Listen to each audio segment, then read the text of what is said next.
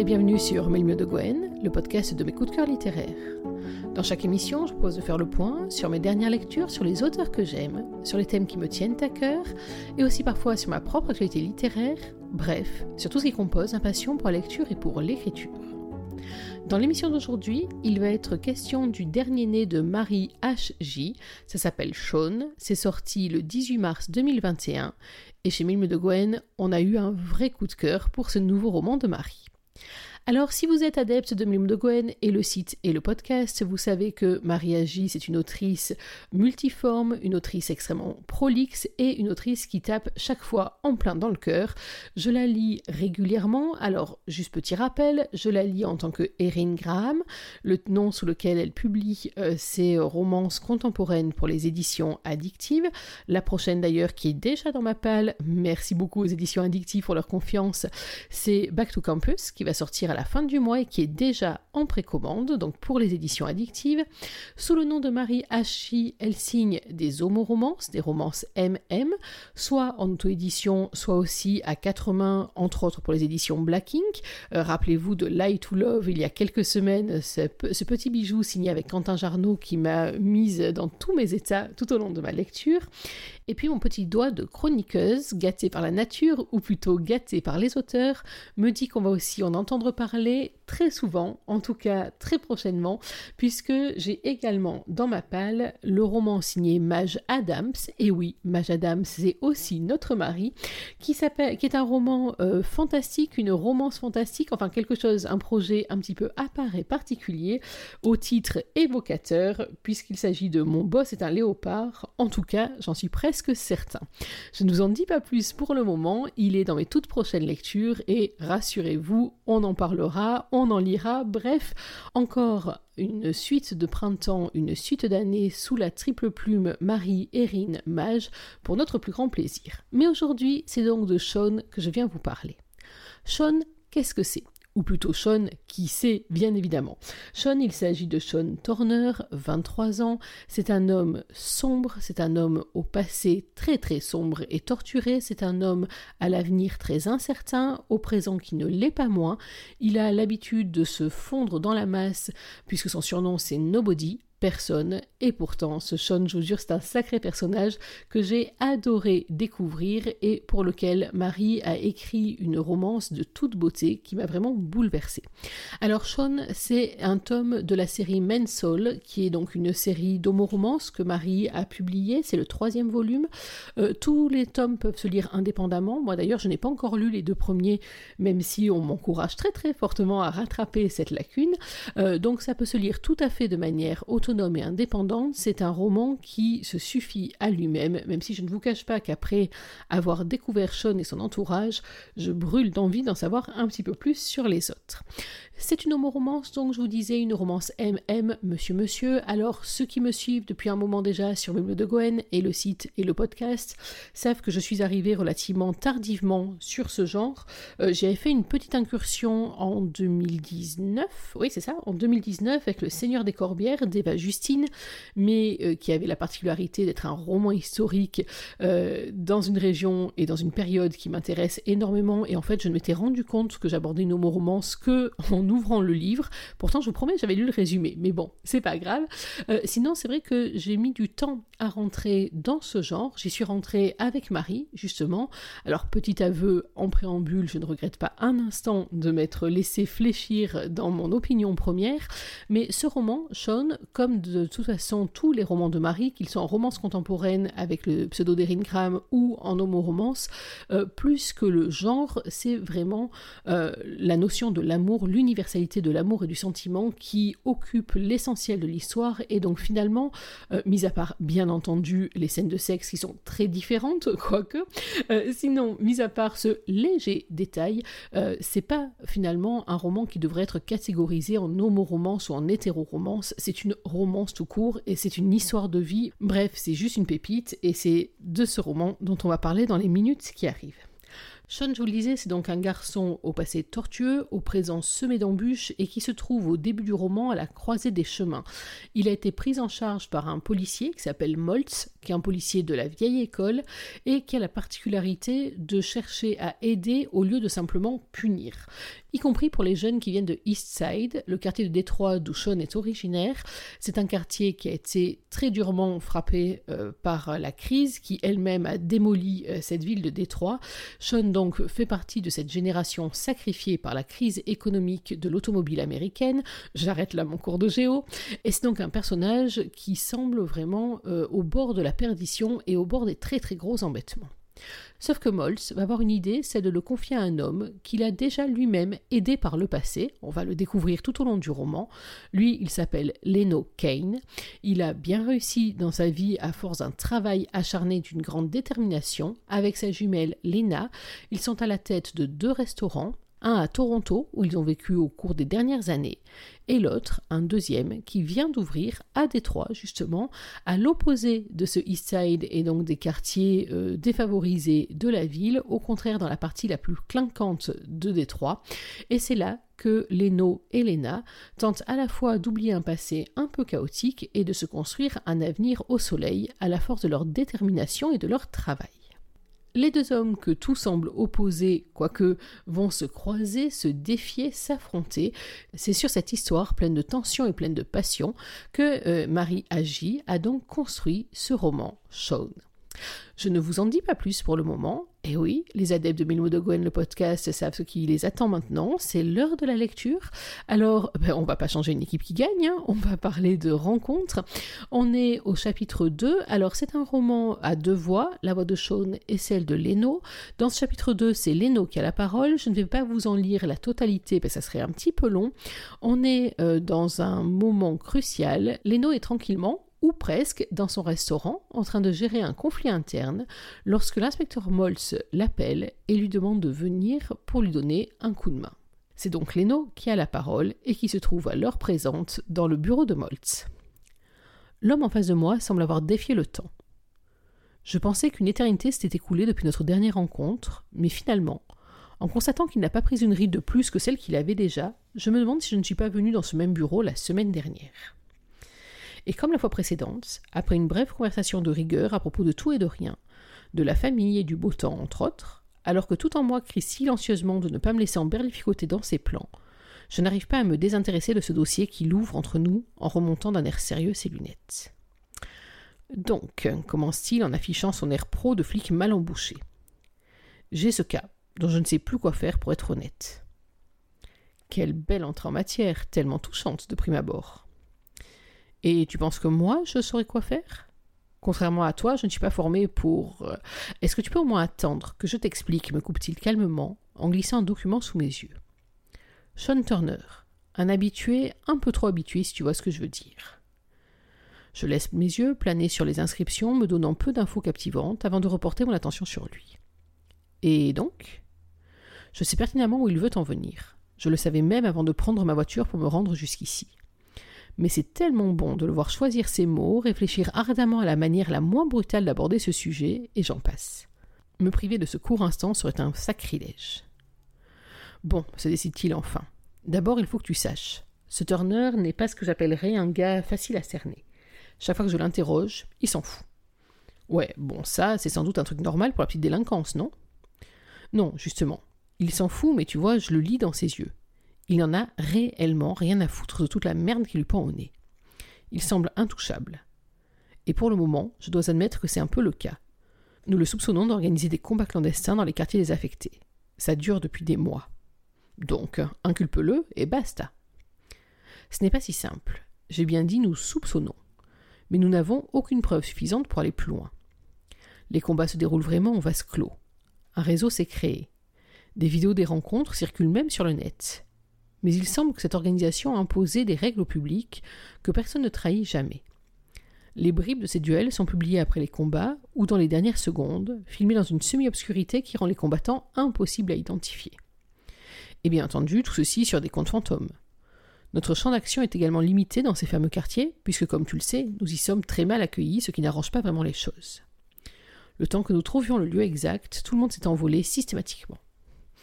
Ou presque mais jamais nous ne récoltons suffisamment d'infos pour aboutir à quelque chose de sérieux qui nous permettrait de stopper ce massacre. Je retiens difficilement un rire ironique.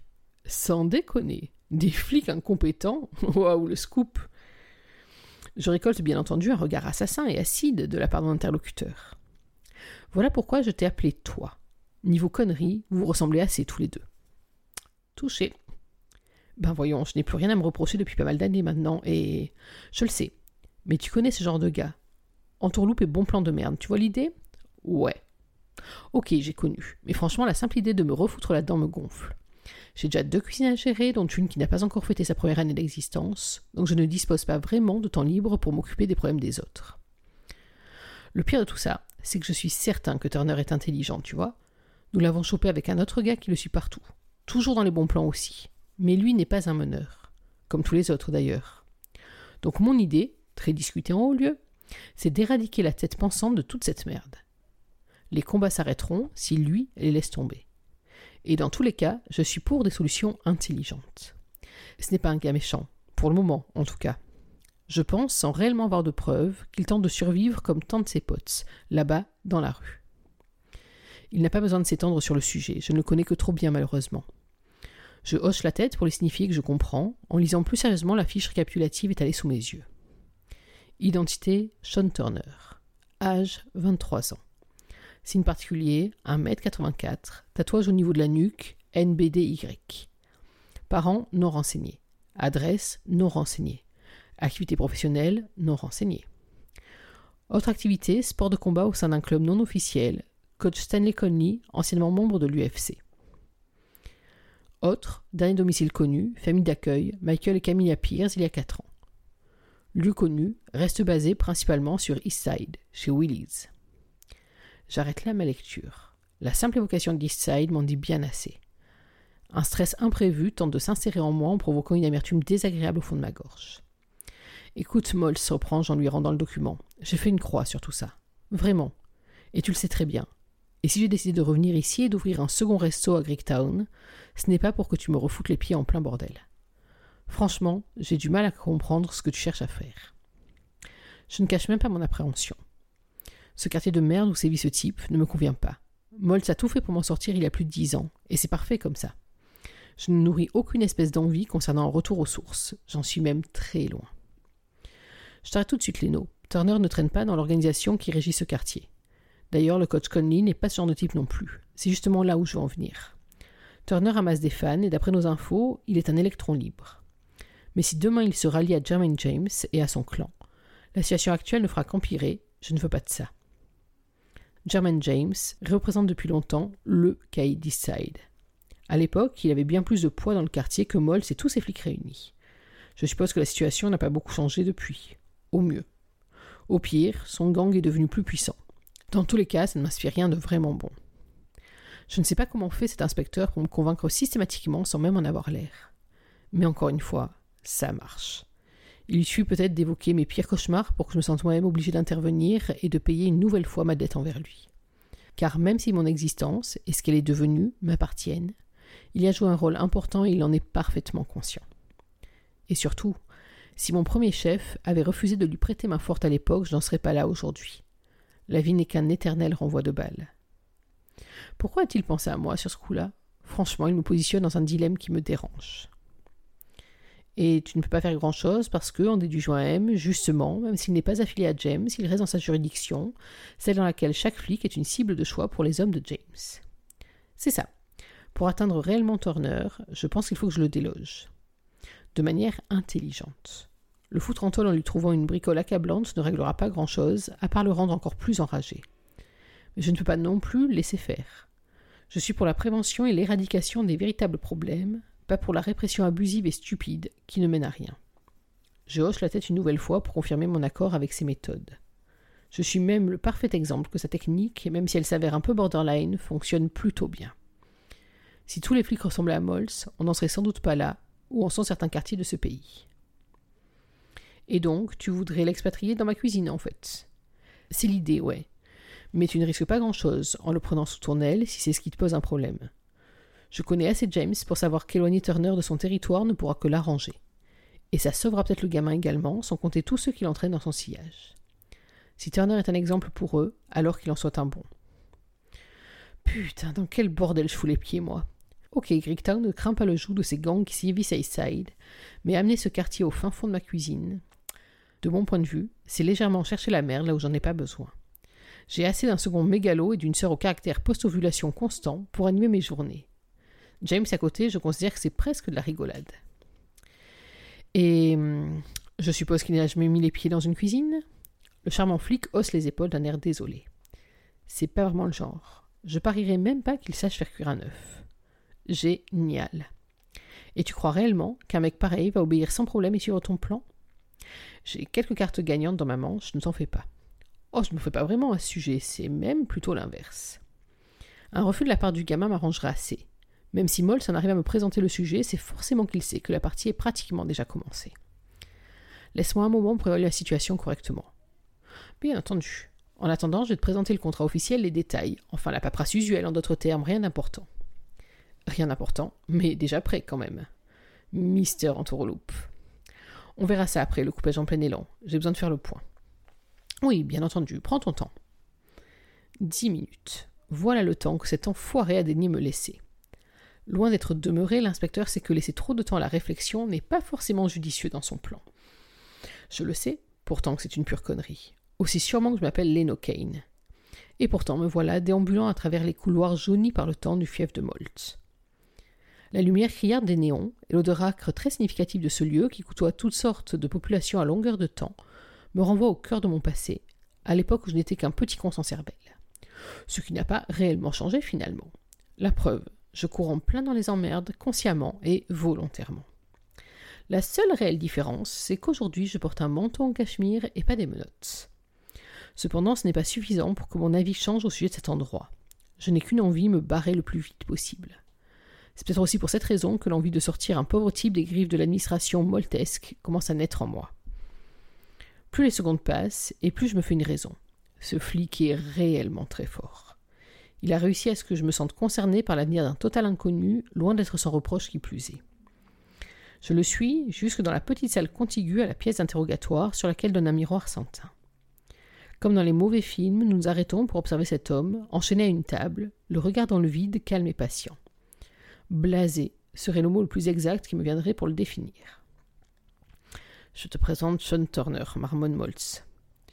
Mes yeux se fixent sur le personnage. Il redresse son visage subitement, scrute le miroir derrière lequel nous cachons, puis esquisse un sourire de défi, comme si nous devinions derrière notre rempart.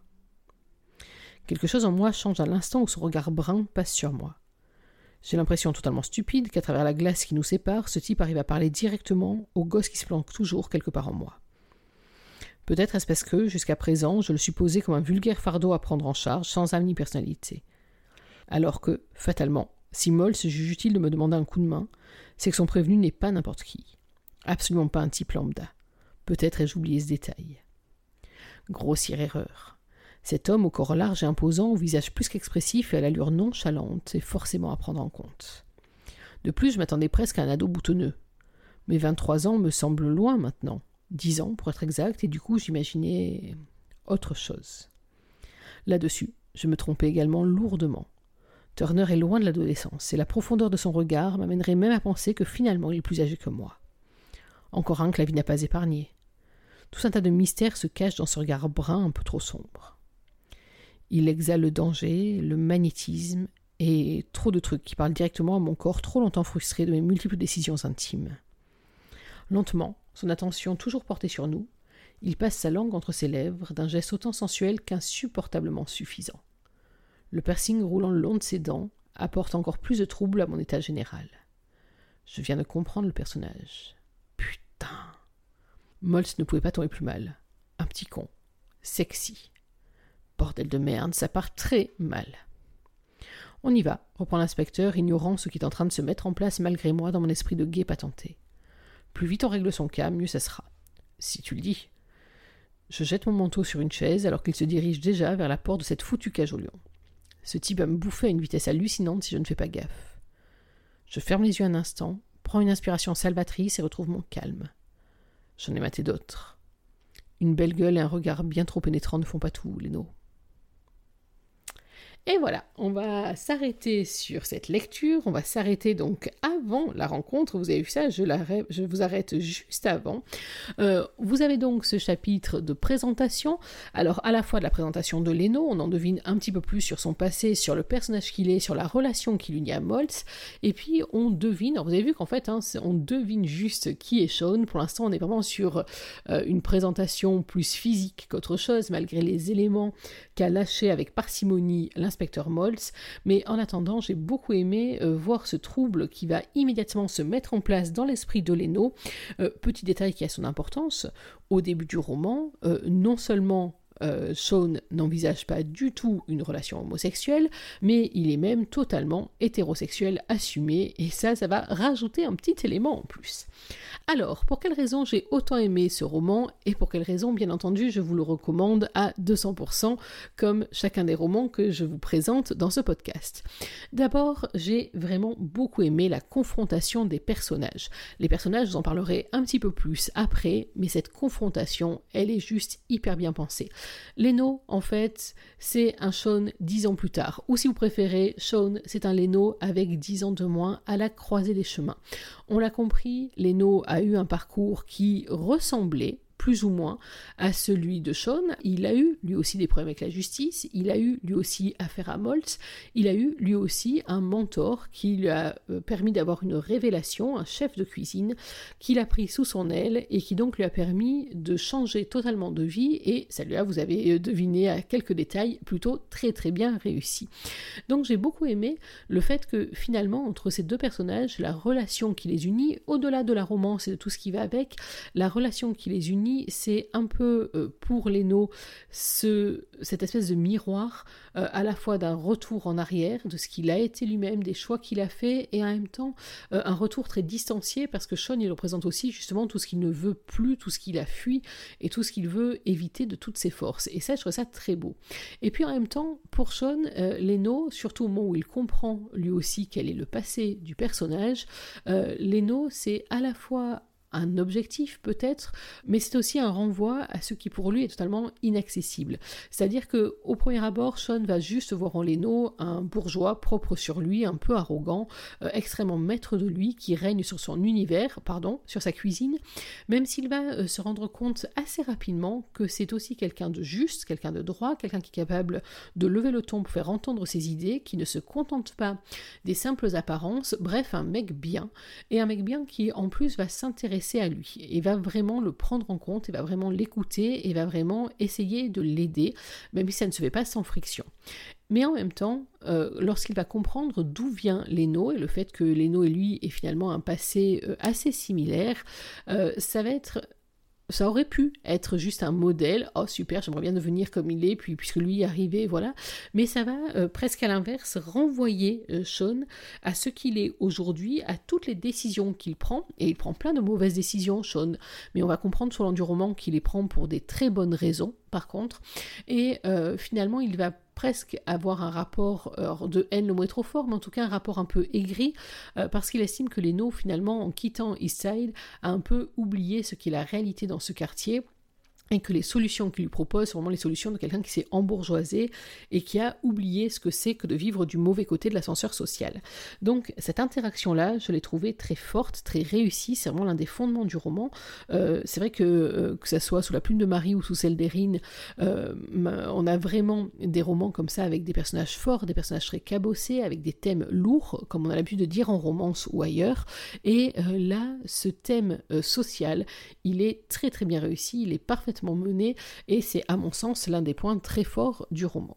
L'autre point très fort, ce sont les personnages. Donc je vous disais, alors bien sûr il y a Sean, euh, c'est un personnage qui est euh, sombre, c'est un personnage qui euh, est très difficile à cerner, pour Leno bien sûr, mais même pour nous, il va falloir vraiment du temps et de l'avancer dans l'histoire pour qu'on comprenne le personnage. On comprend par bribes, hein, on comprend ses motivations, on comprend les écueils qu'il essaye d'éviter de la manière la moins mauvaise possible, on peut pas dire de la bonne manière, parce que c'est pas vraiment le cas, mais de la manière la moins mauvaise possible.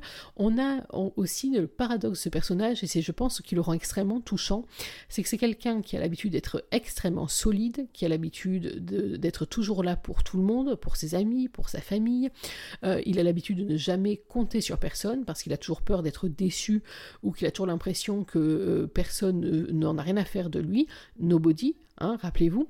Mais en même temps, c'est aussi par moment un tout petit garçon euh, qui a grandi trop vite, qui s'est retrouvé trop vite confronté à des difficultés qui n'étaient pas de son âge et qui sont même d'ailleurs de l'âge de personne. Et donc à ces moments-là, euh, il a tendance à sortir les points pour ne pas avouer sa faiblesse, mais dans les moments où il la reconnaît, cette faiblesse, où il se laisse un peu porter, alors il devient extrêmement touchant. Et puis j'ai aussi beaucoup aimé chez Sean sa relation avec certains personnages, Leandro, son frère de cœur, et puis également avec Emilia. Donc avec ces personnages-là, il arrête d'être finalement euh, ce, monsieur muscle euh, tout en énergie, tout en dureté, tout en euh, imperméabilité aussi.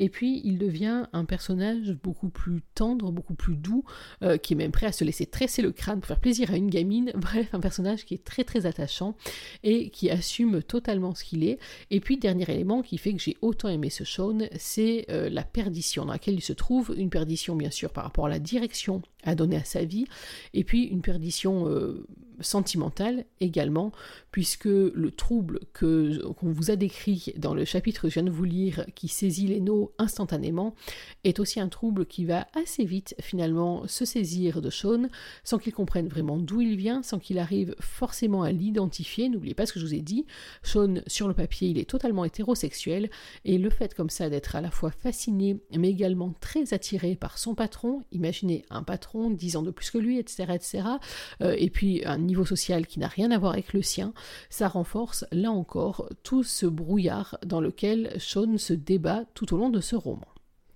À l'opposé, donc, il y a Leno. Et alors, moi, je dois vous avouer que j'ai eu un vrai coup de cœur pour Leno. Euh, je lisais, après ma lecture, des commentaires sur ce roman, et euh, j'ai lu que certaines lectrices avaient eu du mal avec ce de Leno, notamment au démarrage, qui le trouvaient euh, arrogant, qui le trouvaient même limite détestable. Alors, je sais pas, c'est peut-être que j'aime les gens détestables, mon dieu, c'est bizarre, ça, il faudra analyser tout ça. Mais en tout cas, moi, j'ai tout de suite beaucoup accroché avec ce personnage. Je pense même d'ailleurs que c'est mon personnage préféré du binôme, très honnêtement, parce que justement, euh, c'est un survivant. Alors le terme est un peu fort peut-être, mais c'est quelqu'un qui, à un moment ou à un autre, a su saisir son destin à bras le corps, a eu la chance de le faire. Hein. On a compris que se lui a mis le pied à l'étrier et qu'il a fait les bonnes rencontres au bon moment. Mais euh, je trouve très intéressant ce personnage ce paradoxe. Il a les codes euh, du East Side. Il a les codes de la rue. On va voir à certains moments qu'il n'a pas creusé très loin pour retrouver les réflexes, ses habitudes, etc. etc. Et en même temps, euh, il s'est élevé, à la force de sa détermination, de son travail, de son talent, sur ce restaurant qu'il chérit comme un enfant. Et c'est très intéressant de voir à plein de moments, quand il a des décisions à prendre, à quel point il prend en compte son personnel, et les conséquences que ses actes pourraient avoir sur les autres. Donc c'est vraiment tout sauf un égoïste. Hein. Il est très très attentif aux autres, à sa sœur jumelle, bien sûr, même s'il y a entre eux un espèce de jeu de chien et chat que j'ai trouvé super bien mené, mais également à ses employés, et puis par élargissement à Sean lui aussi. Donc c'est un personnage qui a à cœur le bien-être des autres et qui, à contrario, s'oublie souvent lui-même. Alors, à contrario ou pas, d'ailleurs, c'est peut-être logique finalement, mais euh, c'est-à-dire que euh, lutte contre sa nature réelle. Or, il vit son homosexualité avec euh, un plan cul amélioré, on va dire ça comme ça, enfin avec un compagnon, j'allais dire par dépit, qui n'éveille pas grand-chose de passionnel en lui, mais qui comble les manques. Euh, et il y a une scène, entre autres, un tout peu plus loin dans le roman, où il se retrouve au Willy's, et où en fait on va sentir, et cette scène elle est très très bien écrite aussi, on va sentir tout ce contre quoi il lutte. C'est-à-dire qu'en fait, Leno, il a beau paraître en totale maîtrise de sa vie, c'est une maîtrise qu'il obtient à la force du poignet, parce qu'il s'interdit de céder au mirage de son passé, mais aussi à une passion trop débordante, mais aussi à tout un tas d'éléments qui font que finalement il a l'air d'avoir la belle vie, mais c'est une vie qui est une vie bridée. Et c'est cette vie bridée que Sean va venir complètement bouleverser et dans laquelle il va mettre un grand coup de pied totalement salutaire. Ce que j'aimais aussi dans ce roman, et c'est peut-être même l'un des plus forts, c'est le message qu'il véhicule. Je vous ai présenté ce roman comme étant une homo-romance, une romance MM, et je vous ai dit en préambule qu'en fait je n'aimais pas trop ce terme euh, parce que ce qui m'importe finalement, c'est pas tant l'identité euh, des gens, mais c'est surtout leurs sentiments, leurs ressentis.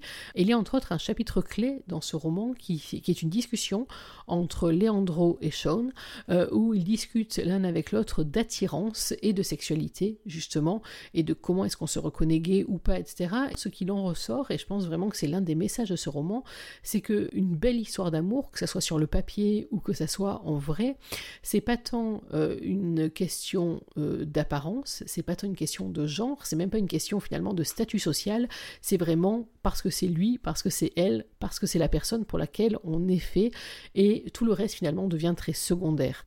Vous l'aurez compris, c'est un roman qui, comme d'habitude, est extrêmement bien écrit. Je suis vraiment red dingue de la plume de Marie Erin et sans doute de Mage aussi. Je vous en dirai plus dans quelques semaines. C'est un roman donc qui est extrêmement bien écrit. Les dialogues sont percutants, les descriptions fonctionnent très bien. Les moments de confession où les personnages baissent le masque sont des moments qui, moi, chaque fois me remplissent d'émotions.